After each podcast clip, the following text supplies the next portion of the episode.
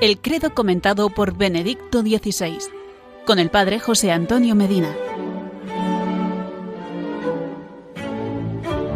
Hola amigos, porque queremos tener razones para creer y motivos para la esperanza, seguimos compartiendo el credo comentado por Benedicto XVI.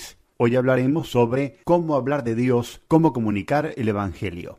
La primera respuesta es que nosotros podemos hablar de Dios porque Él ha hablado con nosotros. La primera condición es la escucha de cuanto ha dicho Dios mismo. Así que Dios no es una hipótesis lejana sobre el origen del mundo, no es una inteligencia matemática muy apartada de nosotros, no, Dios es una realidad de nuestra vida, es tan grande que también tiene tiempo para nosotros, se ocupa de nosotros.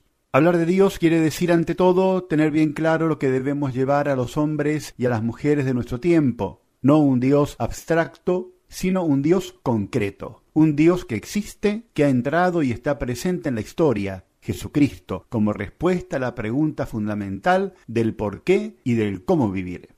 Por esto hablar de Dios requiere una familiaridad con Jesús y su Evangelio, supone nuestro conocimiento personal y real de Dios, sin ceder a la tentación del éxito, sino siguiendo el método de Dios mismo, al hablar de Dios en la obra de evangelización, bajo la guía del Espíritu Santo, es necesario un retorno a lo esencial del anuncio, Dios amor que se hace cercano en nosotros en Jesucristo hasta la cruz. También en nuestro tiempo un lugar privilegiado para hablar de Dios es la familia, la primera escuela para comunicar la fe a las nuevas generaciones. Los padres son los primeros mensajeros de Dios llamados a redescubrir esta misión suya, asumiendo la responsabilidad de educar, de abrir las conciencias de los pequeños al amor de Dios como un servicio fundamental a sus vidas, de ser los primeros catequistas y maestros de la fe para sus hijos. Esta atención de los padres es también sensibilidad para recibir los posibles interrogantes religiosos presentes en el ánimo de los hijos, a veces evidentes, otras ocultos.